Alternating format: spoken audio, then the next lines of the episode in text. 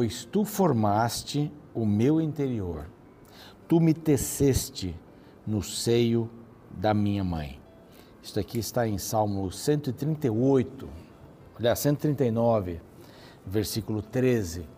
É um verso muito lindo que fala que nós fomos tecidos pelo Senhor.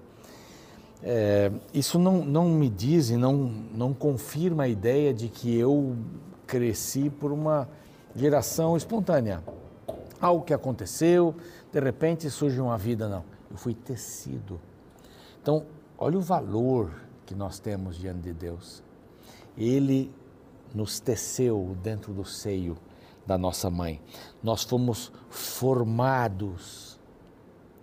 Então, formados, formou Deus o homem do pó da terra. Isso tem que ver com manipulação. Nós somos fruto do amor de Deus. Somos fruto da criação ou frutos da criação de Deus.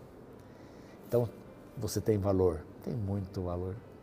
Não imagine nunca que você não vale nada, você vale muito. As próprias mãos do Senhor tecem a nossa vida no seio da nossa mãe. Que lindo, não? A Bíblia é fantástica. Esse é o programa Reavivados por Sua Palavra, aqui da TV Novo Tempo. Todos os dias às 6 horas da manhã nós estamos aqui com um capítulo novo. Não repetimos nenhum capítulo, mas você pode ter toda a Bíblia lá no YouTube, Reavivados por Sua Palavra NT, o nosso canal. Você vai lá, você tem todo, tudo. Já gravamos toda, toda a escritura, pastor Fávero, pastor Batistotti, que me substituiu aí há um, há um tempinho atrás, pouco tempo atrás, mas temos todos os capítulos gravados ali para você e livros para você poder é, estar bem inteirado da palavra de Deus e se alimentar dela. Nós estamos, além do YouTube, convido você para se inscrever no nosso canal, estamos no Spotify, no Deezer, estamos também no NT Play, ali tem outros conteúdos para você, graças aos anjos da esperança que nos ajudam com suas ofertas, com suas orações. E se você quiser fazer parte deste grupo que crê que a Novo Tempo tem um papel fundamental para pregar o Evangelho em português e espanhol para todo mundo. Participe conosco como Anjo da Esperança. Aqui tem um número de um WhatsApp. Mande uma mensagem para você fazer parte deste grupo tão querido. E graças aos Anjos da Esperança, nós podemos oferecer para você esta linda revista. Ela é nova aqui, estamos oferecendo há algum tempinho, mas é nova. Pais preparados, filhos de caráter. Aqui a, a, expressão não é pais perfeitos, filhos de caráter, é pais preparados. Nós podemos nos preparar para sermos bons pais? Sim, podemos. Para termos filhos de bom caráter? Claro. É bíblico. E nós podemos fazer isso baseados na Bíblia Sagrada. Olha que beleza essa revista. Tem um outro número de WhatsApp aqui, é só você mandar uma mensagem e pedir esta revista para os seus estudos pessoais aí. Você vai recebê-la pelo correio, tá bom? Bem simples. Bom, nós hoje vamos estudar esse finalzinho, né? Vamos fechar esses três capítulos, o 29, 30 e o 31 de Jó. Quando ele fala do passado, ele fala do presente, agora ele pede para Deus justificá-lo no futuro. É bem interessante esse capítulo também, tem uma porção de ses, se isso, se aquilo, se, bem interessante, bem parecido conosco. Então não sai daí, a gente volta já já com o capítulo 31 de Jó.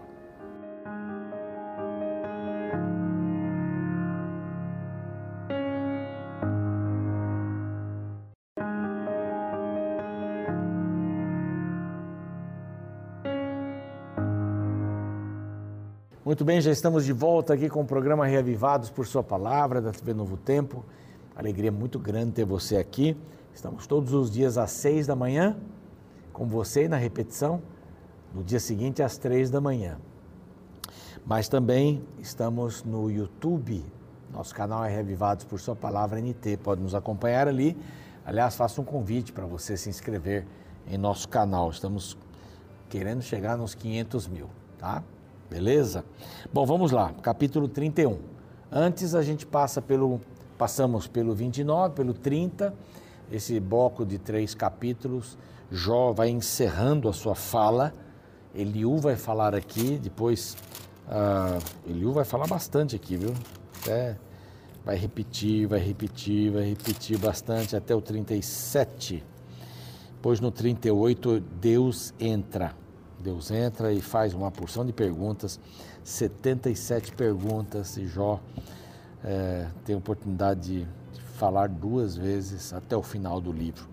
Então Jó aprendeu é, uma grande lição aqui. Mas neste último capítulo aqui da fala de Jó, nesse complemento, Senhor, eu era assim quando o Senhor estava comigo e tal. Não, como, como quando estava comigo? Eu sempre estive com você. Eu, eu perdi isso, perdi aquilo. No presente, Senhor, eu não tenho isso, eu não tenho aquilo. Os meus amigos, eles zombam de mim, eu sou motivo de piada e tudo mais. E agora o futuro. Jó vai pedir para Deus justificá-lo no futuro. Então, Senhor, todo o meu passado, o presente que eu estou vivendo, não foram bons, passado e presente, mas agora no futuro, justifica-me. É, eu quero dizer algumas coisas para mostrar minha integridade ao Senhor. E ele vai apresentar vários pontos aqui. É como ele estivesse prestando contas para Deus, para dizer: Senhor, olha, isso eu não fiz, eu não fiz isso também.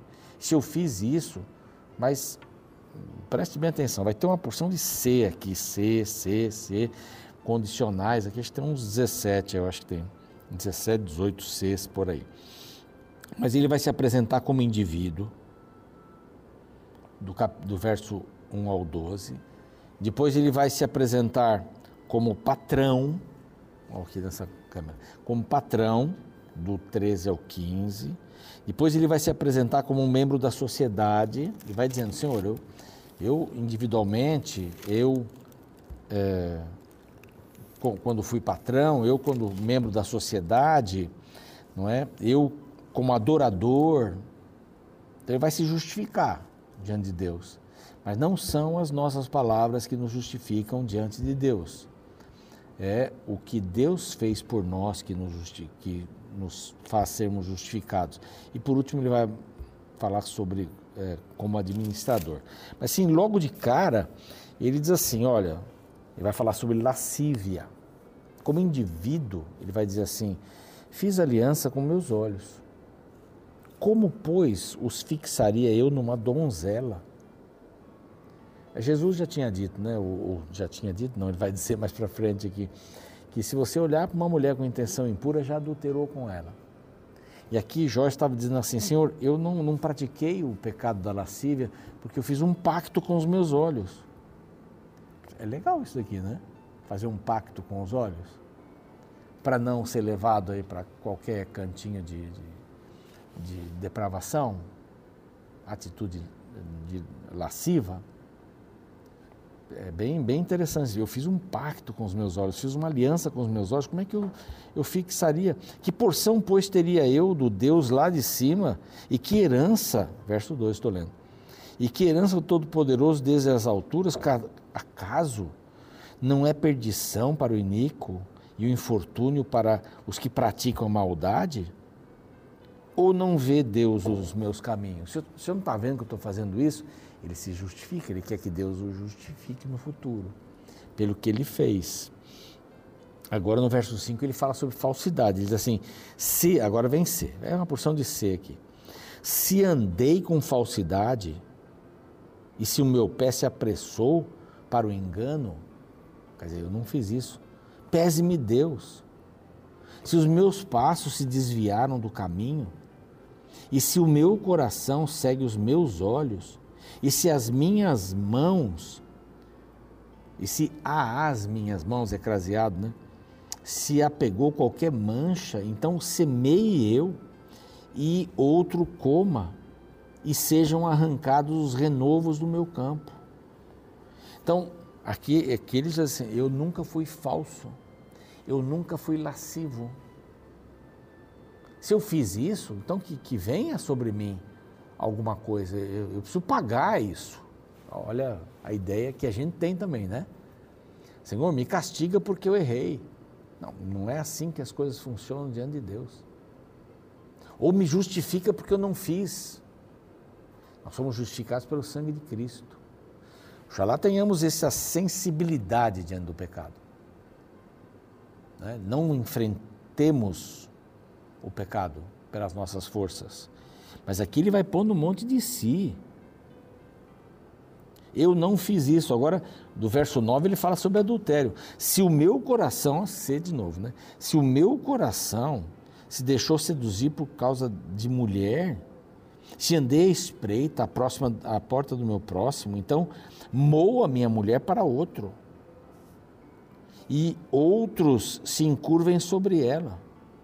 Pois seria isso um crime hediondo, delito à punição de juízes. Quer dizer, Senhor, se eu fiz isso, então que eu tenha consequência. E sempre está dizendo assim, mas eu quero resolver o assunto. Entende? Senhor, me justifica, me dá, me dá o, o castigo. Mas eu, eu não fiz isso. Aí o verso é, 13, né, que ele vai falar como patrão. Eu desprezei o direito do meu povo, do meu servo e da minha serva. Como patrão, eu fui direitinho. Aquele que me formou no ventre materno não os fez também a eles. Então, é igualdade. Eu acho que esse é um princípio que todo patrão tinha que ter, né? É, eles têm, eles foram formados como eu fui formado. Então, eles têm o mesmo valor que eu. Estamos em posições diferentes. Eu, eu tenho uma empresa e eles trabalham na empresa. Quer dizer, o valor é o mesmo. Senhor, eu fiz isso. Eu fui fiel aos meus servos, eu fui fiel ao meu voto matrimonial, né? eu tive seriedade na, na, minha sinceridade, não é? Eu tive pureza no meu coração. Até aqui ele tem falado isso. O verso 16, ele fala como membro da sociedade, agora aqui. Ele vai falar sobre a benevolência, é, benevolência do coração. Se retive o que os pobres desejam, ou fiz desfalecer os olhos da viúva. Então ele vai falar sobre a viúva, sobre o órfão. Se eu fiz isso, se alguém eu vi padecer por falta de roupa, ele está falando sobre os indefesos, a viúva, o órfão. Desculpe. Se os seus lombos não me abençoaram, se ele não se aquentava com a lã dos meus cordeiros, se eu levantei a mão contra o órfão, vai falar do órfão aqui também de novo, né?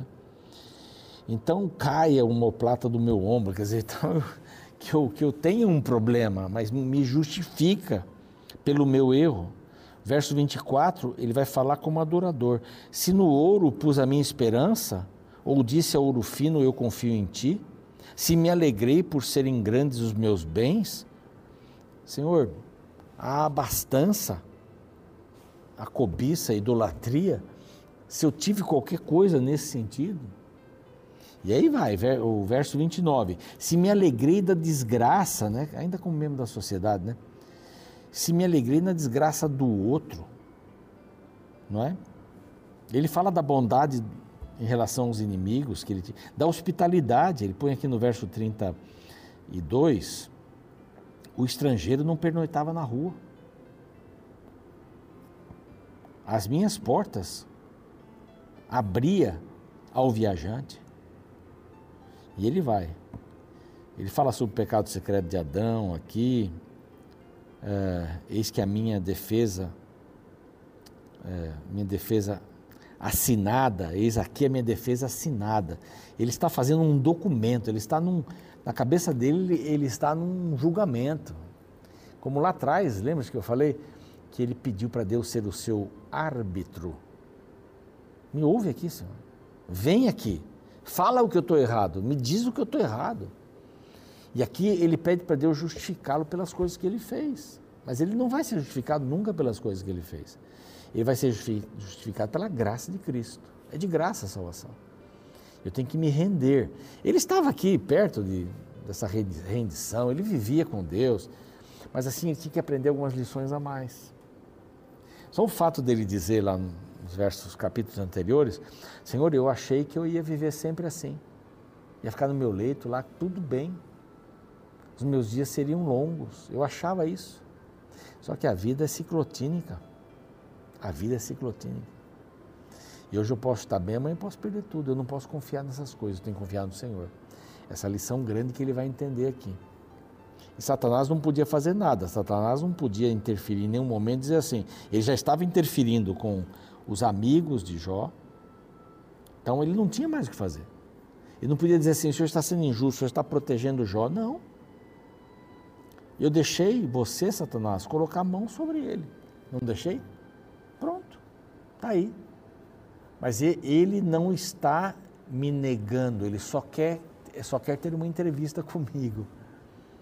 E ele está se justificando. Ele falou do passado, do presente, está falando agora do futuro. Que ele quer que eu o justifique pelas coisas que ele fez e as coisas não funcionam assim. E ele termina falando aqui é, sobre como administrador, né? Honestidade em questões de propriedade, né? Eu, eu comi fruto de alguém sem pagar, né? Eu fiz alguma coisa assim. E aí no verso 40 diz, fim das palavras de Jó, acabou. Não vai falar mais nada. A partir daí não vai falar mais nada. Quem está relatando é Moisés, né? Essa, essa história.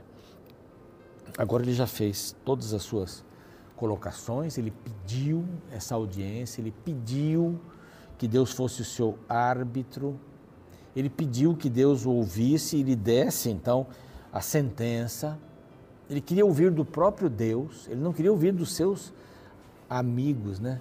Os inimiguinhos lá dele, que estavam dizendo: você é perverso, você pecou, você não tem jeito, você tem que falar para Deus que você pecou. Mas eu pequei onde? Qual é o meu pecado? Ele esqueceu que tem um pecado original. É o pecado que todos nós temos e precisamos depender de Deus. Essa é, grande, é uma das grandes lições que a gente tem que aprender aqui nesse desse livro e nesse capítulo. Capítulo próximo aqui, o 32. Então entra Eliú. Eliú vai falar 32, 3, 4, 5, 6, 7, seis capítulos. Mas vai falar muito. Vai falar sobre a justiça de Deus, mas ele não entendeu algumas coisas aqui, ele não entendia algumas coisas que, que estavam acontecendo. Né? Ele sabia explicar, então, explicação versus revelação de Deus. Ele tinha teoria, mas era importante aplicar essa teoria à vida de Jó. Aplicá-la no relacionamento com Deus. Vou repetir que disse aqui no 27, quando passamos o 27. Saber a lei é uma coisa boa. Mas aplicar a lei na minha vida, e foi o que Jesus veio fazer. Quando ele explicava, as pessoas diziam assim: Mas eu nunca entendi isso, agora eu estou entendendo. No dizer né, das pessoas, nunca ninguém falou como esse homem. Nunca ninguém falou. Por quê? Porque ele tinha a essência das coisas e ele veio se relacionar com as pessoas. Explicação versus a revelação pessoal de Cristo. Uma diferença tremenda. O que Deus queria aqui para Jó, uma das lições, ela fazê-lo era fazê-lo entender que o mais importante não era conhecer, mas se relacionar. Por isso que nessa tríplice, é, tríplice mensagem que, que eu passei aqui há alguns dias, conhecer, confiar, se entregar, conhecer é básico, mas confiar tem que ver com relação e se entregar também. É isso que funciona no reino de Deus. Vamos orar? Pai bondoso, pedimos a tua bênção para que a gente possa entender que não são as nossas boas coisas que vão nos salvar, mas sim o nosso desejo de ter o Senhor como, como o Rei da nossa vida, como o nosso Senhor mesmo, para dirigir os nossos passos através da tua palavra, tê-lo como nosso orientador, nosso amigo fiel que o Senhor nos ajude a entendermos isso e andarmos contigo. A essência da vida cristã não é conhecer textos da Bíblia, que são muito importantes, mas é andar com Jesus e sermos transformados pelo caráter dele. Ajuda-nos para isso em nome de Jesus, desse Jesus. Amém. O programa segue, eu fico por aqui, amanhã a gente se vê com a fala agora de Eliú, né? São seis capítulos. Vamos lá. Um fenômeno muito comum hoje em dia é a objetificação do corpo feminino, ou seja, mulheres são transformadas em objetos de exploração ao serem colocadas em peças publicitárias para atrair a atenção dos clientes. Não importa se o produto é uma garrafa de cerveja, uma sandália ou um carro. A maioria explora a mulher para chamar a atenção para o seu produto. Porém, nesse marketing desenfreado, a mulher acaba tendo seu valor medido simplesmente pela beleza que possui. Em seu livro intitulado A Ditadura da Beleza, o escritor Augusto Cury fala do grande mal que a propaganda faz ao criar padrões de beleza, as quais, diga-se de passagem, são em sua maioria irreais. Imagens manipuladas por modernos programas de computador se tornam tão diferentes da original que até as pessoas originais têm dificuldade de se reconhecer. Sobre os homens, o mal não é menor. Como eles são estimulados principalmente pelo que veem, sofrem bombardeio de todos os lados com mulheres sensuais em cada canto da mídia. Em seu livro, A Batalha de Todo Homem, Stefan e Fred destacam que a maior dificuldade que os homens encontram atualmente não é apenas manter a fidelidade matrimonial do ponto de vista físico, mas antes de tudo, se manter fiel no nível dos pensamentos. Afinal, é lá que os pecados são formados esperando apenas a oportunidade para serem postos em prática. Neste contexto, o livro de Jó traz um conselho extremamente relevante para nossa sociedade visual. No primeiro verso do capítulo 31, ele afirma: Fiz aliança com os meus olhos, como, pois, os fixaria eu numa donzela? Para Jó, a fidelidade começava no pensamento, por isso seu cuidado com aquilo que ele colocava diante de seus olhos. Se não houvesse espaço para pensamentos errados, ele não precisaria se preocupar com ações erradas, já que as ações são apenas a materialização dos pensamentos. Sabe, eu não sei até que ponto você que me ouve neste momento é afetado por tantas imagens que são apresentadas diariamente diante de seus olhos. Independente se você é homem ou mulher, você já deve ter experimentado a luta de se manter puro em um mundo cada vez mais impuro. Mas hoje Deus te convida a fazer uma aliança com Ele. Se você aceitar este desafio, você perceberá que o cuidado com que entra em sua mente mudará completamente a sua vida. Afinal, como afirmou o escritor Alan Poe, os olhos são as janelas para a alma.